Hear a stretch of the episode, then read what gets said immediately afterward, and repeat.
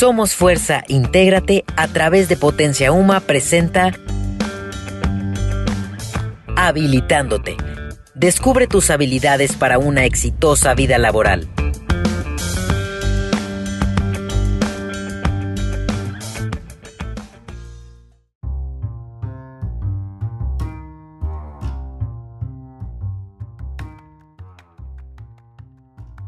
Y aquí estoy, listo para elegir carrera, consciente de que esto determinará mi futuro. Toda mi vida me han preparado para este momento, el compromiso más grande que he tenido hasta ahora, la lección que me traerá coches, viajes, fiestas, etc. Pero heme aquí, decidido, seguro, con la frente en alto, listo para recibir mi destino. Claro que no, estoy muerto de miedo, con miles de dudas, con la presión de mi familia y lo único que tengo claro es lo que no me gusta. Ah, y la fecha del examen, lo que le suma más presión a la ecuación. Pero, ¿cómo saber qué quiero o para qué soy bueno? Nunca me he casado ni he platicado con alguien que lo haya hecho sobre el día que dio el sí, pero supongo que se siente como yo en este momento, porque siento que elegir carrera es hasta que la muerte nos separe. Mi familia con tal de ayudarme me da razones como a tu tío el actuario le va muy bien. A tu papá que ya tiene un despacho de contadores. O músico no, porque ya ves como tu tío siempre anda raya. Y en mi mente ya solo escucho blo blo blo blo blo. Quiero que esta decisión sea solo mía, pero como a veces siento que no cuento con la información suficiente para elegir, y otras que cuento con demasiada información. Necesito ayuda. Bueno, ya hasta hice un examen extenso de habilidades, en donde me dijeron que soy apto para cualquier carrera administrativa, artística, de diseño o de matemáticas. ¿Qué? Eso es demasiado amplio. De hecho, me deja más confundido. Se está agotando mi paciencia y más la de mis papás, porque se acorta el tiempo para el dichoso examen. Otro factor que aún no menciono, pero igualmente importante, es la ubicación.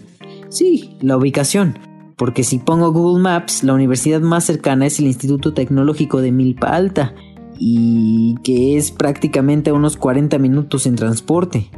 Pero la UNAM, UAM y PN más cercana están a mínimo dos horas de traslado. Mínimo. Y de las privadas, pues mejor las dejamos hasta el final.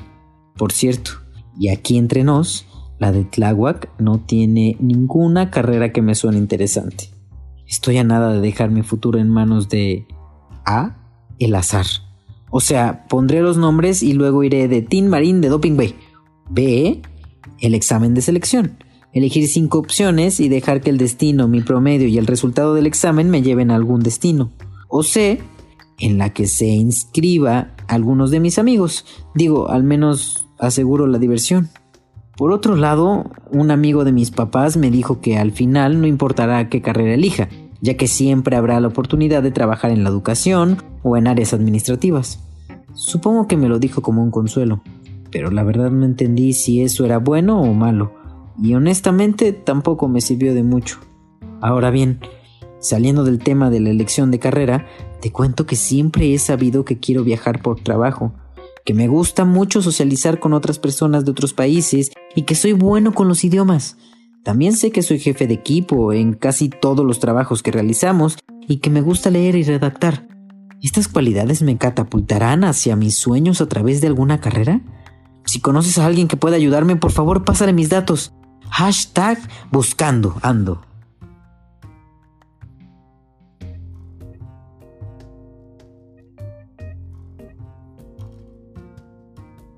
Están? Sean todos bienvenidos. Esta va a ser nuestra segunda temporada de Habilitándote. Y en esta ocasión estamos felices porque vamos a abrirnos al tema vocacional. Vamos a estarles platicando de carreras poco comunes para que, bueno, si tienes dudas, aquí puedas encontrar algunas respuestas. Y como siempre, para abrir cualquier tema, estamos con el doctor Eduardo Carrillo Hoyo. Querido doctor, bienvenido. Gracias, Adri. Muy buenas tardes. Y hoy representando a la voz del pueblo está con nosotros Lidia. Lidia, bienvenida. Gracias Adri por la invitación. Y pues bueno, quiero preguntarles si a alguien le ha pasado lo que le está pasando a Carlos. Si pueden, coméntanos en redes sociales, estamos aquí para escucharlos.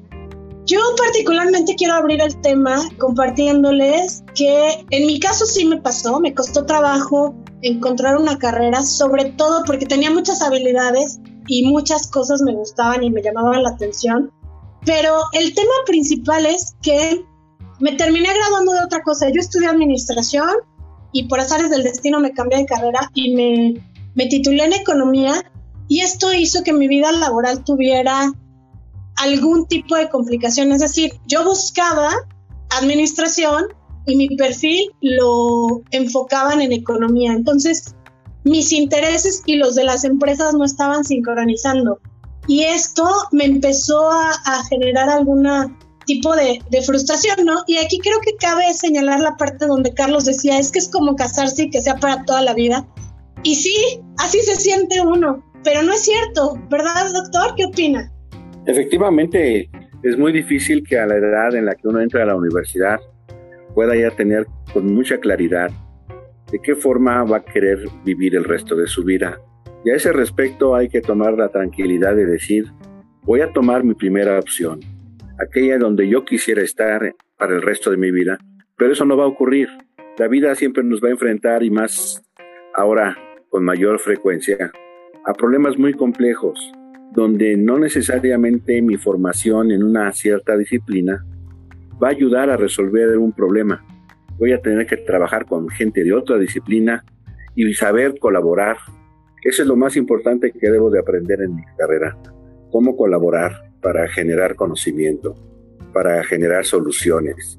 En la medida que uno va aprendiendo a resolver problemas, ya sea dentro de su carrera o en compañía con otros compañeros, sobre un problema muy complejo, en esa medida uno empieza realmente a realizarse como ser humano y a establecer un futuro. Existe en la historia reciente el análisis de que el mundo se ha hecho tan complejo que difícilmente un problema se puede resolver con una especialidad. Generalmente van a tener que trabajar dos, tres o cuatro personas con diferente formación para resolverlo. A eso se le conoce ya ahora como el modo 2 de generar conocimiento. Antes uno establecía, por ejemplo, entrar a derecho o entrar a química y saber que los problemas que yo voy a resolver están asociados estrictamente solamente con derecho o solamente con lo que yo aprendí en química. Y resulta que no, que ahora tengo que ser capaz de entender que el problema puede ser tan complejo y puedo estar yo trabajando como un ingeniero, pero resulta que también tengo que estar con los conocimientos de medicina para hablar con médicos porque el problema que yo estoy atendiendo tiene que ver con eso. Entonces, hay que quitarnos por un lado la presión de que al escoger carrera es como si me estuviera casando con alguien del cual no voy a poder separarme. No, estoy emprendiendo un inicio de mi futuro.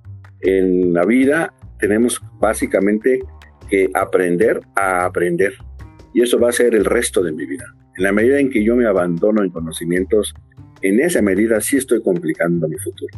Entonces, esa parte yo les recomendaría, quítense la presión, escojan una carrera en donde digan, esto me gustaría hacer. Si no voy a poder desarrollarme aquí, tengo otras opciones porque los talentos los tenemos realmente, tenemos talentos múltiples. Algunos no los hemos sabido desarrollar, pero tenemos que estar conscientes de que hay que trabajar para hacerlo. Actualmente la pandemia puso en crisis todo el sistema educativo y resulta que ahora a diferencia de lo que pasaba antes, yendo a la escuela, yo sentía que estaba cumpliendo con mi papel de estudiante. Y resulta que ahora no, me quedó muy claro que tengo que ser responsable de mi aprendizaje. Ni el profesor ni las herramientas van a ayudarme si yo no tengo la intención de aprender. Esa parte sí tiene que ser de aquí en adelante una situación que establece mi posición como estudiante.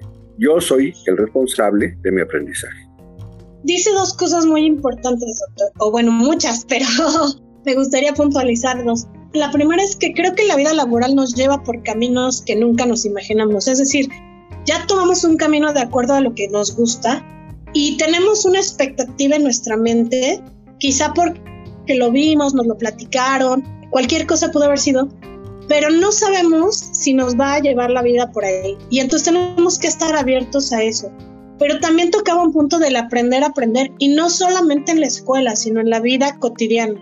Mi abuelita siempre me decía, todo lo que aprendas te sirve. Y mientras estaba estudiando en la universidad, trabajaba en un consultorio dental y dije, pues sí, no era de mi interés, pero por lo menos cuando voy al dentista sé que no me está engañando, ¿no? Entonces, claro que me sirve. Y, así, esta necesidad de estar aprendiendo constantemente, creo que es algo que es el hambre que deberíamos de tener de entrada como seres humanos, pero más ustedes en el caso de ser jóvenes que están por empezar su vida profesional, porque es súper importante y fundamental que podamos transitar por ahí. Y otro punto que quiero enfatizar de los que menciona es esta habilidad multitask, pero también del trabajo multidisciplinario, ¿no? Tengo que no saber de todo porque es difícil, pero sí saber hablar y tratar con todo tipo de personas. Y esto nos va abriendo las puertas a nuevas posibilidades. Y entonces es cuando no me caso con una sola carrera, por llamarlo así. Y creo que lo va a hacer mucho más entretenido. O sea, creo que antes las carreras eran, pues eras contador ibas a hacer lo mismo toda tu vida y de pronto todo cambió. Entonces creo que hoy por hoy es, es esa bondad, por llamarlo así, de que el mundo está cambiando constantemente y si tú te adaptas y aprendes, vas a estar siempre entretenido y yendo, acercándote más hacia lo que realmente quieres. No sé si, si es por ahí. Es definitivamente. De hecho, en la vida nadie nos va a enseñar a todo aquello que nos vamos a enfrentar por primera vez. Un familiar querido que entra en una enfermedad grave o uno mismo o una situación financiera difícil que hay que imaginarse soluciones y entonces lo más importante de la carrera que yo elija, independientemente de cuál sea, es la utilidad que me representa, ayudarme a pensar, ayudarme a razonar. Y eso sí lo tengo que asumir y que llevar adelante con mucho con mucha comprensión de que eso en eso estoy formando mi futuro, no tanto en el conocimiento que me estoy llevando en la carrera, sino en que estoy aprendiendo a pensar. A veces no sabemos pensar, no creemos que nos digan eso de que ustedes no saben pensar, porque el razonamiento sí tiene que partir de todo un proceso, identificar el problema, identificarlo bien, ver alternativas de solución y resolverlo. A eso es a lo que me lleva a hacer una carrera universitaria. Problemas que en la vida después no van a tener que ver con mi disciplina, pero van a tener que ver con mi forma de pensar y razonar y resolver. Y eso es lo importante que tenemos que llevarnos cuando decimos nos estamos formando en una universidad o en un instituto porque me están ayudando a saber razonar. Eso es lo que tenemos que hacer. Desgraciadamente ahorita nos estamos dejando llevar por la inmediatez. El Internet de alguna manera nos está golpeando a que lo que queremos saber lo tenemos que saber de inmediato. Entonces buscamos en Google, ponemos la palabra mágica y vemos de qué se trata. Bueno, no es la vida así. Así no es la vida. Tenemos que saber abstraer, tenemos que sintetizar, tenemos que hacer la buena pregunta ante la vida para saber realmente cómo vamos a proceder en consecuencia. Entonces, yo diría la inmediatez ahorita nos está afectando en la manera como podemos nosotros formar nuestro razonamiento. Hay que tener cuidado con eso.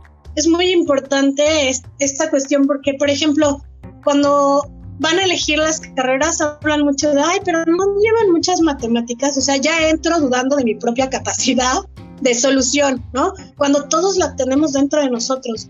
Y al final no es por las matemáticas en sí, sino como bien usted dice, la capacidad de razonar, de comprender un problema y de buscar alternativas de solución. Antes de pasar al siguiente comentario, quiero darle la palabra a Lidia. Lidia, al respecto, ¿quieres preguntar algo?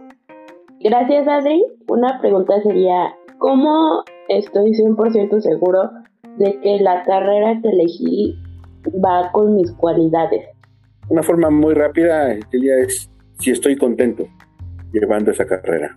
Si estoy poniendo mi esfuerzo para entender y estoy tratando el material que me están dando en la universidad como si fuera mi novio o mi novia. Si no le hablo diario, hay problemas. Eso pasa en una relación. Así tiene que ser el estudio. Lo hago diario. Si estoy contento, estoy, estoy en la carrera correcta. Si estoy a disgusto, tengo que preguntarme es porque yo no estoy poniendo el esfuerzo y quiero que todo me llegue de manera natural sin esfuerzo. Eso le va a pasar entonces en cualquier carrera y la incertidumbre nunca se le va a quitar. Entonces, si está poniendo su esfuerzo y no está a gusto, no es eso lo que le está llamando la atención. Ese sería para mí un criterio muy rápido para saber que estoy en lo correcto.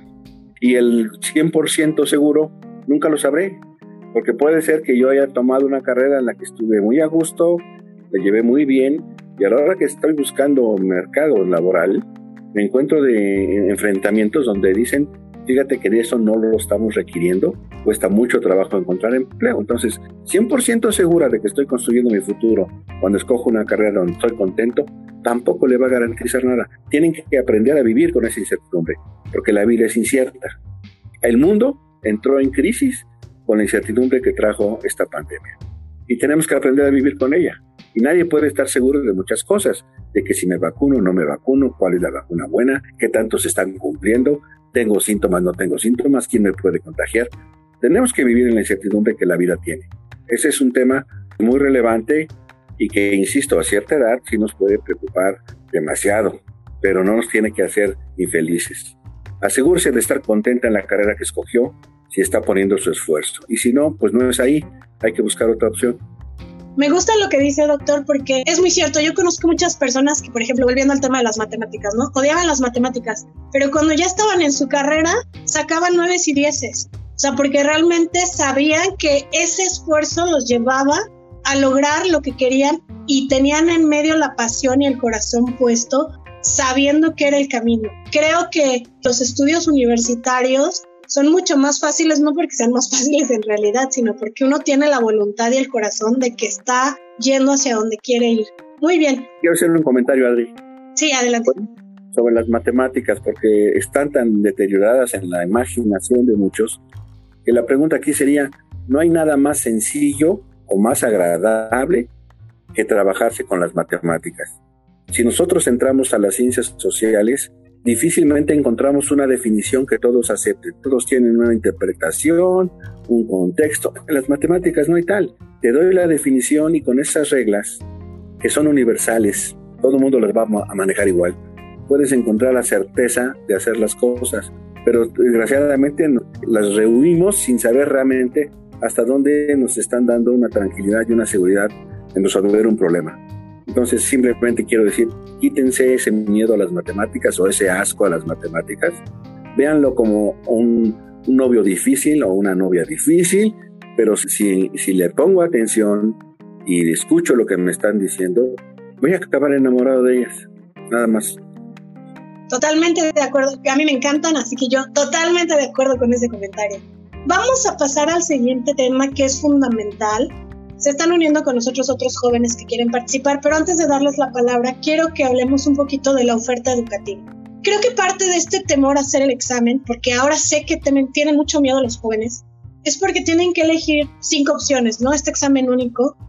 Cinco opciones y entonces si vengo de una escuela que estaba incorporada tengo más puntos, pero es que si tengo mal promedio tengo menos puntos y entonces si tengo, si hago un mal examen tengo menos puntos y entonces casi hacen un algoritmo en su mente para ver entre las cinco opciones que tengo cuál medio se ajusta a lo que quiero y las otras tres pues que me queden o cerca o que al menos uno de mis amigos se vayan o alguna alternativa así.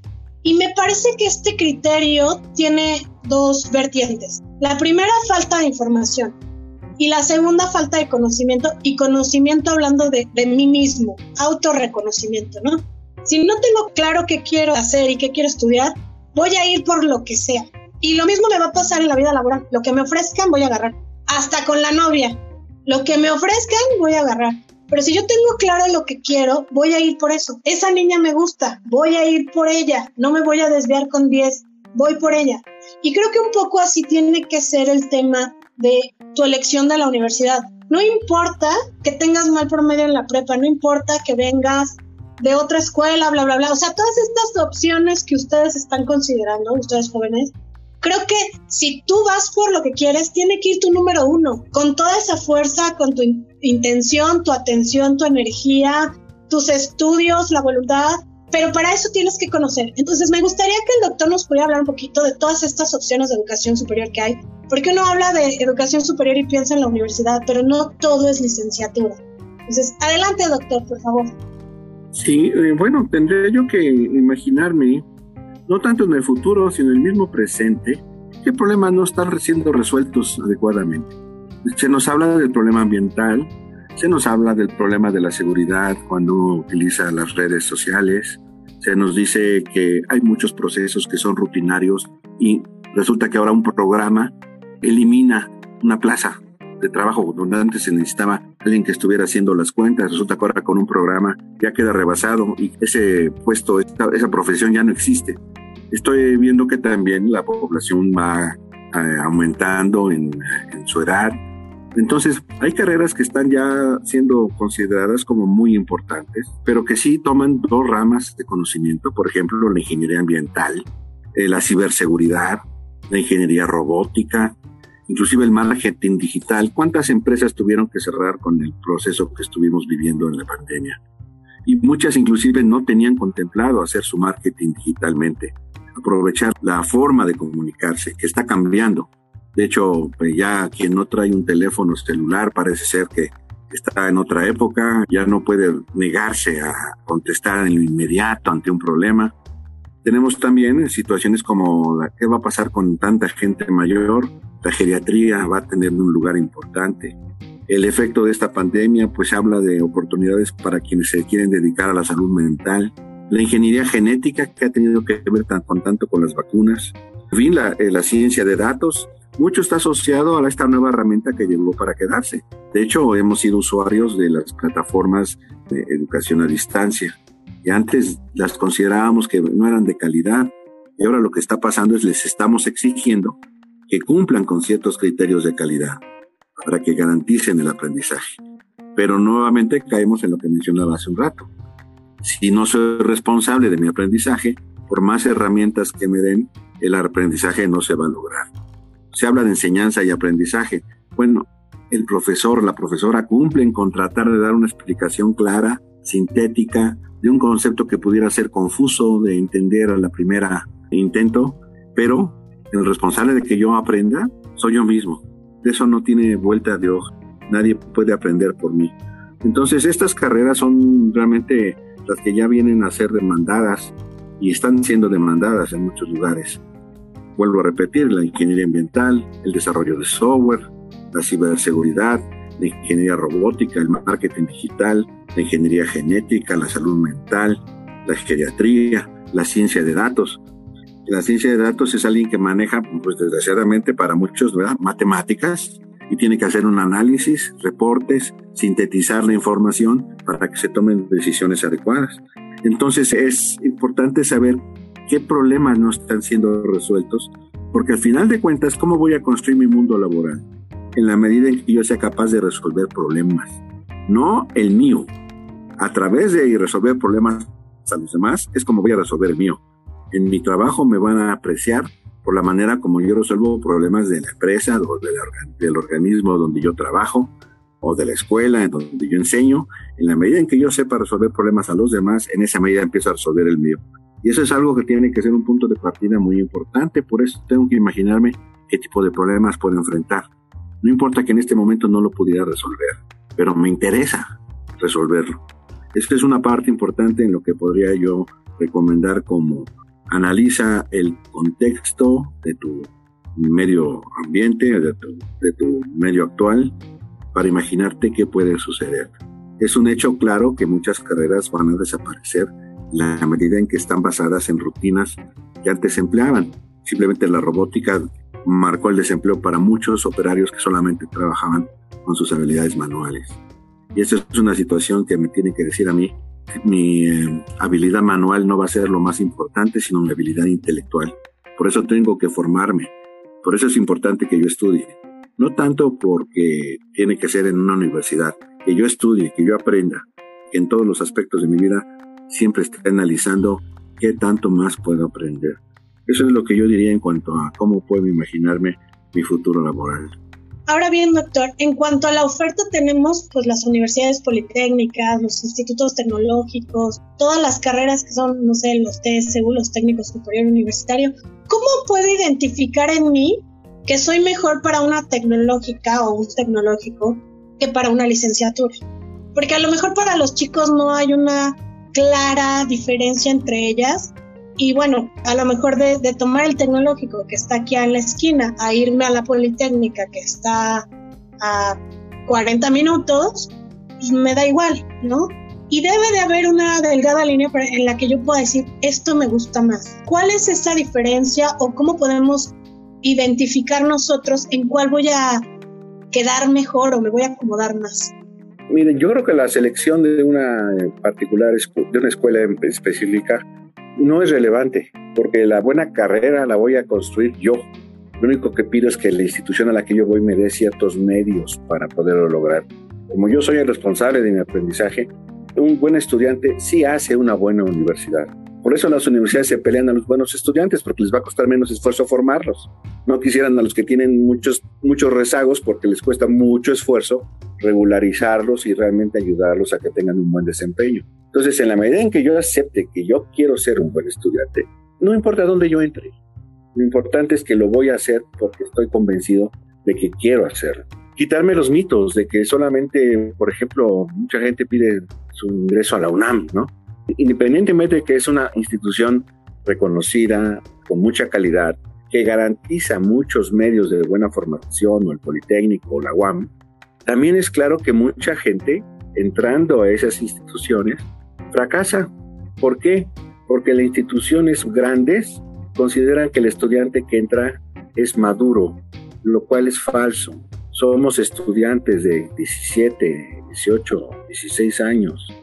No hemos madurado. Nos cuesta mucho trabajo entender la responsabilidad de nuestro aprendizaje. Entonces nos dejan sueltos, pensando que yo te pongo un buen maestro, te dé una buena bibliografía, te mande buenos ejercicios de tarea, tú vas a aprender. No es cierto, no están sobre uno. En muchas universidades o, por ejemplo, las particulares, tratan de estar un poco más sobre el alumno, lo tratan como menos maduro.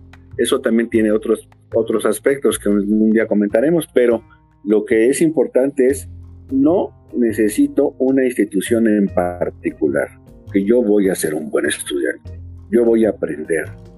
Simplemente dame medios dame un profesor que medio me entienda, me explique y que tenga yo libros que medio entienda y explique, porque voy a buscar la literatura. Afortunadamente ahora en Internet es difícil que el conocimiento me lo puedan negar. Cualquier cosa que yo pregunte, hay diferentes formas en que yo pueda identificar dónde está la buena información y dónde no está buena. Pero yo tengo que hacerme de propio de esa, información. Entonces, elige algo que te guste y eso sí, si te es más cómodo, escógelo lo más cerca posible. No te fijes en qué instituciones, porque a final de cuentas eres tú quien va a construir tu buena carrera. Me parece un muy buen consejo porque esto va desmistificando el todos tenemos que ir a la UNAM, ¿no? Me refiero por el tamaño, no por el tipo de carreras. Eliot, me gustaría darte la palabra y si tienes alguna pregunta sobre esta plática en particular. Sí, claro, gracias. Bueno, las claras son como muy sencillas. Es una pregunta pues tonta, bueno, no tonta, pero es como, bueno, ¿cómo le explico? O sea, algo lógica, pero ¿cuál es su visión al futuro?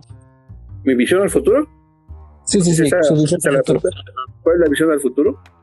Sí, sí, sí, sí. Mira, este, te va, te va a resultar muy trivial buscar ser feliz, sea trabajando, sea estableciendo amistades, mis relaciones afectivas. Esa es la mayor búsqueda que debo de hacer, ser feliz. Dicen que el estado más cercano a ser feliz es, es el estar tranquilo. Entonces, no meterte en problemas de manera gratuita, sino más bien esos problemas te van a llegar y los tendrás que atender, pero no te hagas complicada tu vida. Entonces, mi misión al futuro es ser feliz, hay diferentes personas que te darían diferente consejo. Uno sería, yo voy a ser feliz buscando dinero, yo voy a ser feliz buscando el amor, yo voy a ser feliz buscando el conocimiento. En esa parte la respuesta tiene que ser un poquito más personal, pero yo te diría, trata de ser feliz, aunque esto no es un, ese es un metadeseo, no es tanto que yo te resuelva con eso la, la vida, pero en ese sentido te mueves.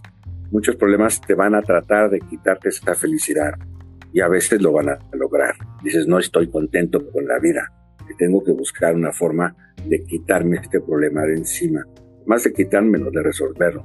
Y lo puedes resolver a base, yo diría en buena medida, con una gran voluntad y un gran amor hacia la vida.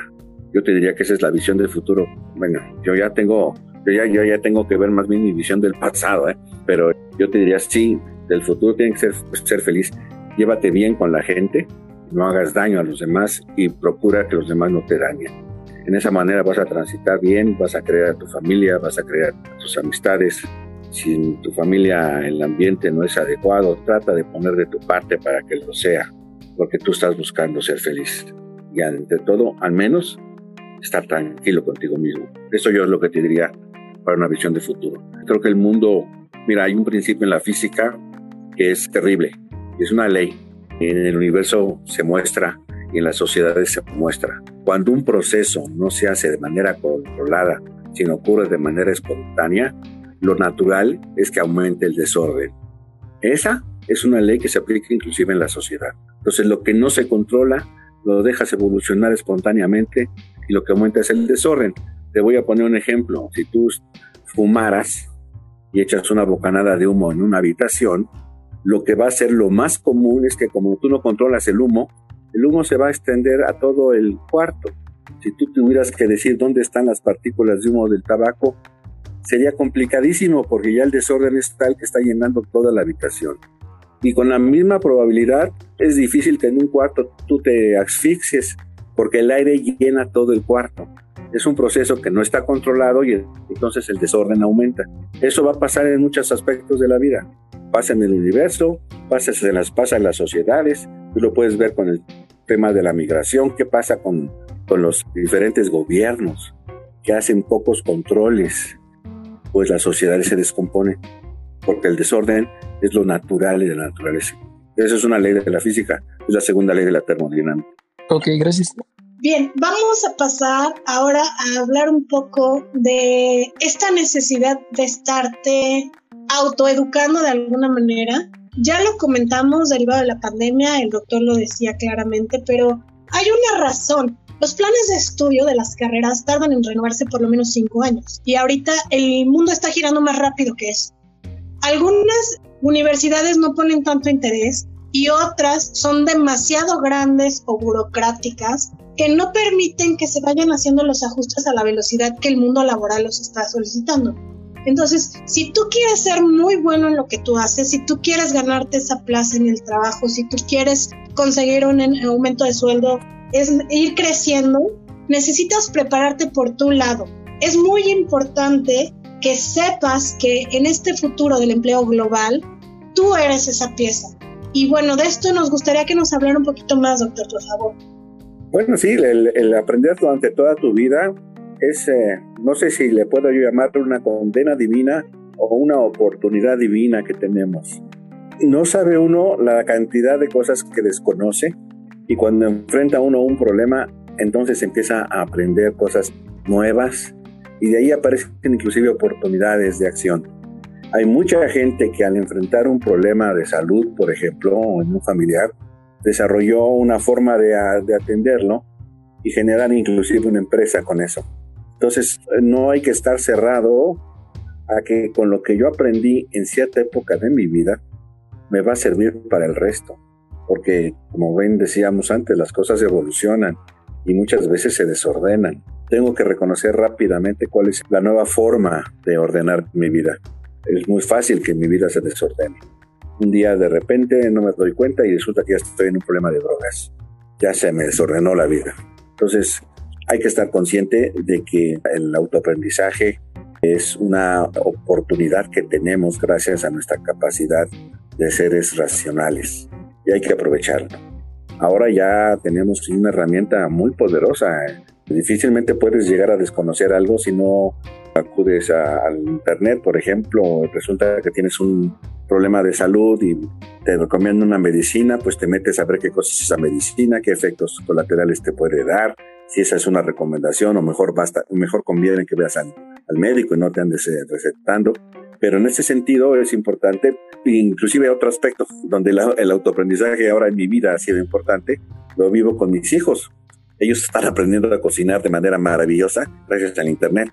Nadie sabía aquí realmente cocinar y te resulta que es un placer nuevo que te estás dando gracias a una nueva habilidad que se está desarrollando.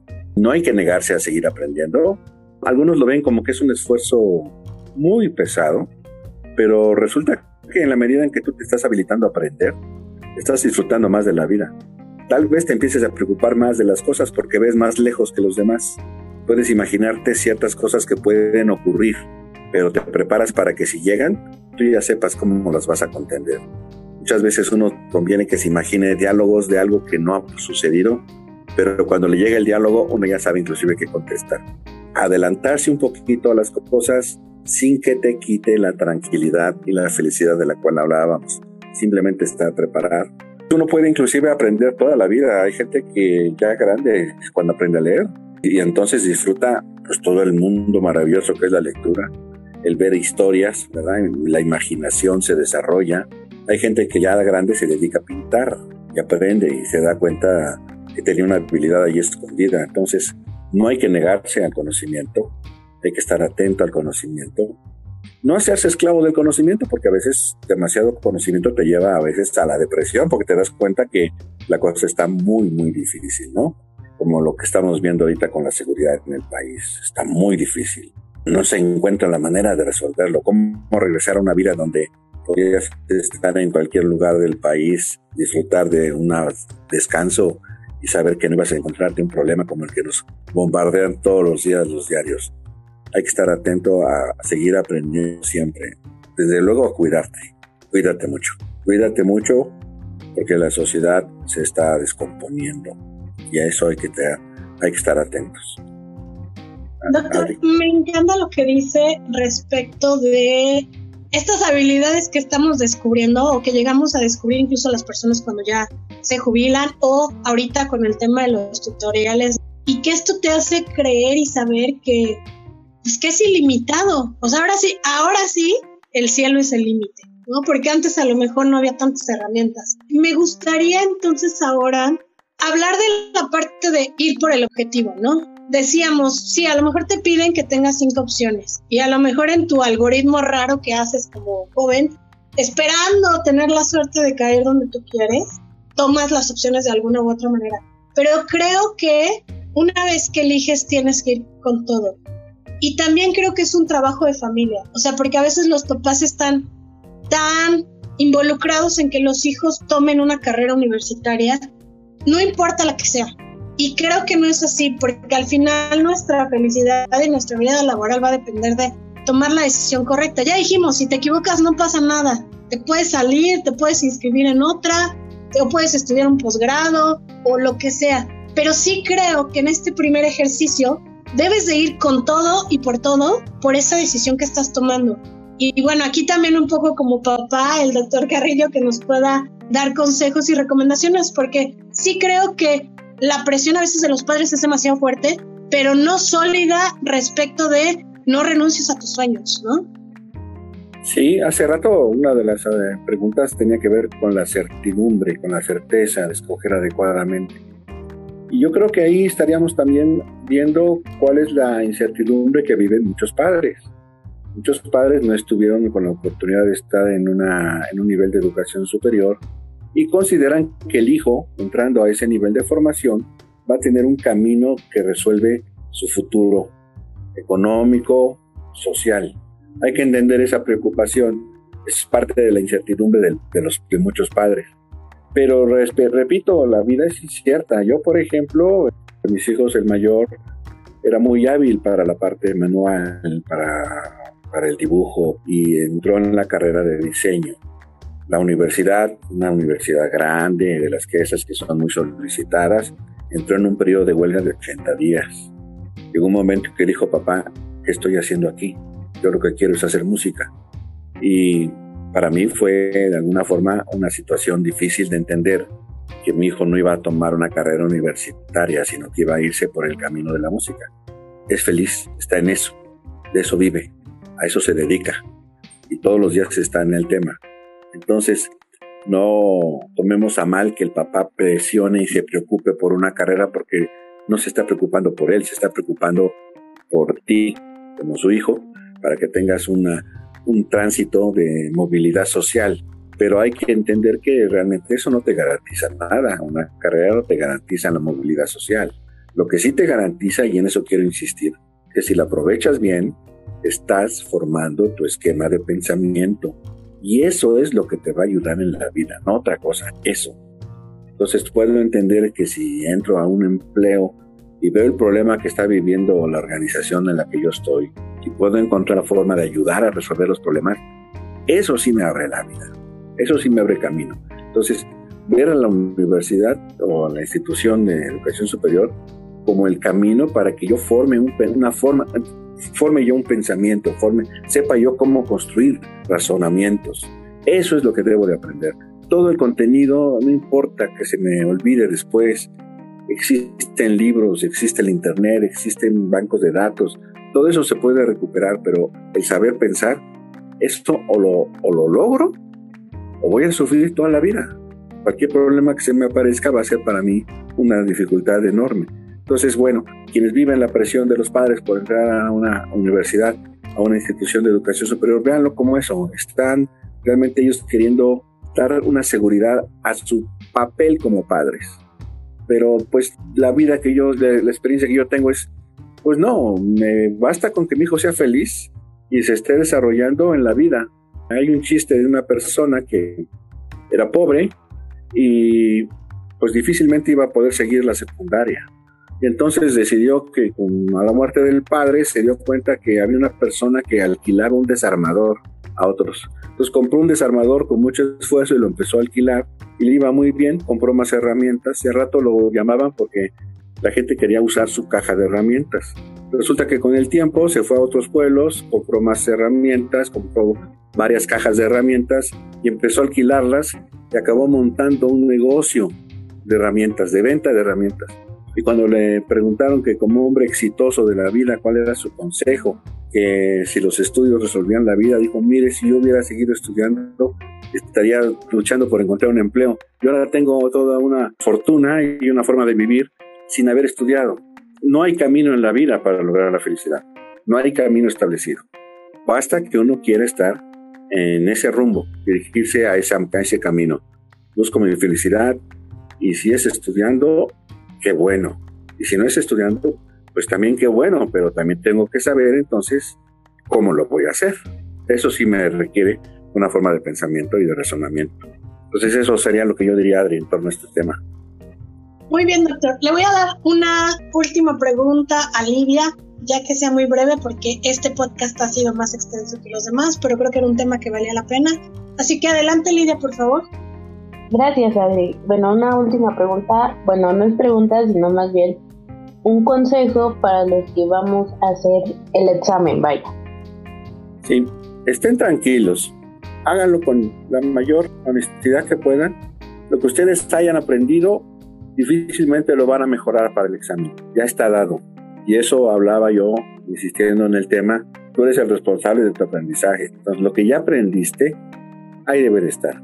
Tal vez algún tipo de concepto que te puedan estar preguntando en el examen, pues eso sí, trata de leer un poquito más sobre los temas del examen, la guía que te dieron. Intenta hacer algún, en algunos casos inclusive ofrecen problemas para que tú practiques la forma de resolverlos. Pero estate tranquilo porque ya estás en un momento en que se te está preguntando qué sabes resolver, qué problema puedes resolver. Y no estamos hablando de un problema realmente académico, en este caso sí son académicos, sí son de asignatura, pero esa es la pregunta que te van a hacer en la vida todo el tiempo y que tú mismo te vas a hacer. ¿Qué sé resolver? ¿Qué problemas puedo contender con ellos? Repito, estén tranquilos, háganlo honestamente, no se fijen tanto en el tiempo, sino en que traten de contestar rápido todo aquello de lo que están seguros y luego regresan sobre las preguntas que no conocen porque muchas veces por detenerte a resolver un problema que no tienes claro, te tardas mucho tiempo y el examen te lo ponen con un tiempo limitado. Entonces, vete sobre todas las preguntas que sí conozcas, estés seguro y regresa sobre las demás. Eso es una forma como, pues es una estrategia que a mí me enseñaron desde, desde que yo presenté el examen para entrar a la universidad. Me resultó muy bien, porque al menos ya sabía yo que me iban a calificar con lo que yo contestaba bien. Ese sería mi mayor consejo. Super consejo, doctor. Yo también solía hacer eso en la escuela, irme por lo que sí sé, primero que nada, y dejar al final para poder tener ese tiempo de reflexión. Y quiero comentar rapidísimamente en este esquema y respecto de lo que decía, me han estado preguntando mucho las mamás sobre cómo preparar a sus hijos ahorita para el examen de la UNAM, que creo que es en un mes, mes y medio. Lo que no aprendiste en tres años no lo vas a aprender en un mes y medio. O sea, es muy difícil. Yo les recomiendo que mejor vayan sobre el área de interés. O sea, por ejemplo, si estudiaste humanidad, si estás en área 4, le metas a filosofía, literatura, que supuestamente son las que te gustan y dominas, y no te vayas a querer estudiar biología y álgebra y te pases mes y medio agobiado en algo que de verdad no vas a alcanzar a aprender y que te va a quitar la posibilidad de tener los puntos en lo que realmente eres bueno. Yo agregaría eso. ¿Tiene sentido prepararte para un examen si estás muy claro de qué es lo que no sabes? Porque en eso te preparas. Si entras a un curso de estos de preparación para el examen donde te van a dar cosas que ya sabías, pues no tiene caso. Entonces, si estás muy claro de qué es lo que no sabes, clávate en eso para aprender y llenar ese hueco. Adelante. Sí, gracias. No sé, yo la verdad, ahorita que escuché sobre pues clavarse como con lo que pues sabes, pues no sé, o sea, suponiendo que sé de algo y soy bueno en eso, pero me gusta hacer otra cosa, ¿qué camino debería de tomar? O sea, estás claro de lo que sabes y de eso no te tienes que preocupar, ¿verdad? Entiendo. Ajá, o sea, lo domina y todo bien, pero mi pasión es otra. Ah, sí, claro. Bueno, yo diría, ve por tu pasión. Eh, a, la hora que tú vas, a la hora que vas por tu pasión, que es el caso de mi hijo, de la música, Obviamente a veces pasa momentos difíciles, pero está contento cada vez que resuelve uno de sus problemas. Entonces eh, yo diría, ve por tu pasión y tal vez inclusive puedas encontrar la manera de combinar eso que es tu pasión con lo que para aquello para lo que eres bueno y, bueno ya demostraste que eres bueno. Si puedes combinarlo, pues fabuloso. Y si no, ve por tu pasión. Me gustaría, para rematar lo que dice el doctor, yo también estoy de acuerdo, ir por tu pasiones. Les comparto rápido una experiencia. En mi caso, me encanta hacer teatro y me encanta el teatro, pero lo mío, lo mío eran los números. Y cuando tuve que elegir, yo sabía que mi fortaleza no iba a estar en el teatro. O sea, yo no me veía así medio hippie o con trabajo tres días y cinco no. Y, o sea, no, esa no era mi pasión de hobby que integro en mi vida con las comunicaciones, con las entrevistas, pero no era mi camino. O sea, algo dentro de mí me decía, ese no es. Entonces lo integré a mi vida, como dice el doctor, y lo llevo y si me invitan mis amigos lo hago por hobby y, y así. Pero yo sabía que no solamente era buena, sino que había algo que me llevaba hacia estudiar cosas de números. Entonces, escuchen su corazón, como nos dicen a nosotros. Si es duda, es no. O sea, el sí es clarísimo. Si yo te digo, ¿quieres un helado de chocolate o un napolitano? Vas a responderlo a la primera. La respuesta cuando es sí es clarísima, es muy contundente. Yo también aconsejo, siga tu corazón y tu pasión, ve por ahí. Porque como dice el doctor, los días difíciles van a haber en cualquiera de las dos carreras. Pero enfrentarlos cuando amas lo que haces es más fácil que cuando no lo amas. Bien, pues tenía un cierre, pero como ya nos extendimos, ya nada más les quiero decir vayan por su pasión, busquen la forma de complementar sus conocimientos a través de esta, esta forma autodidacta, ¿no? De conocer otras cosas, de estar aprendiendo constantemente, que es súper importante. Y no decidas en función ni de tu familia, ni del dinero, sino del estilo de vida que quieres llevar.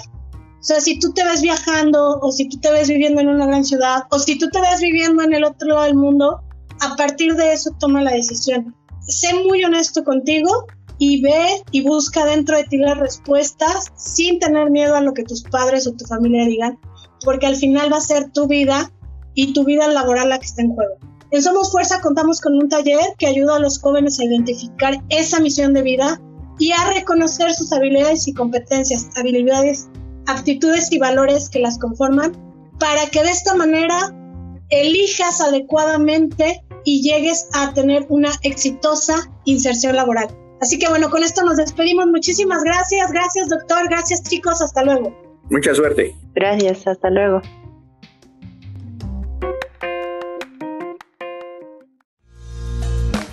En Habilitándote estaremos contigo durante tu proceso de formación.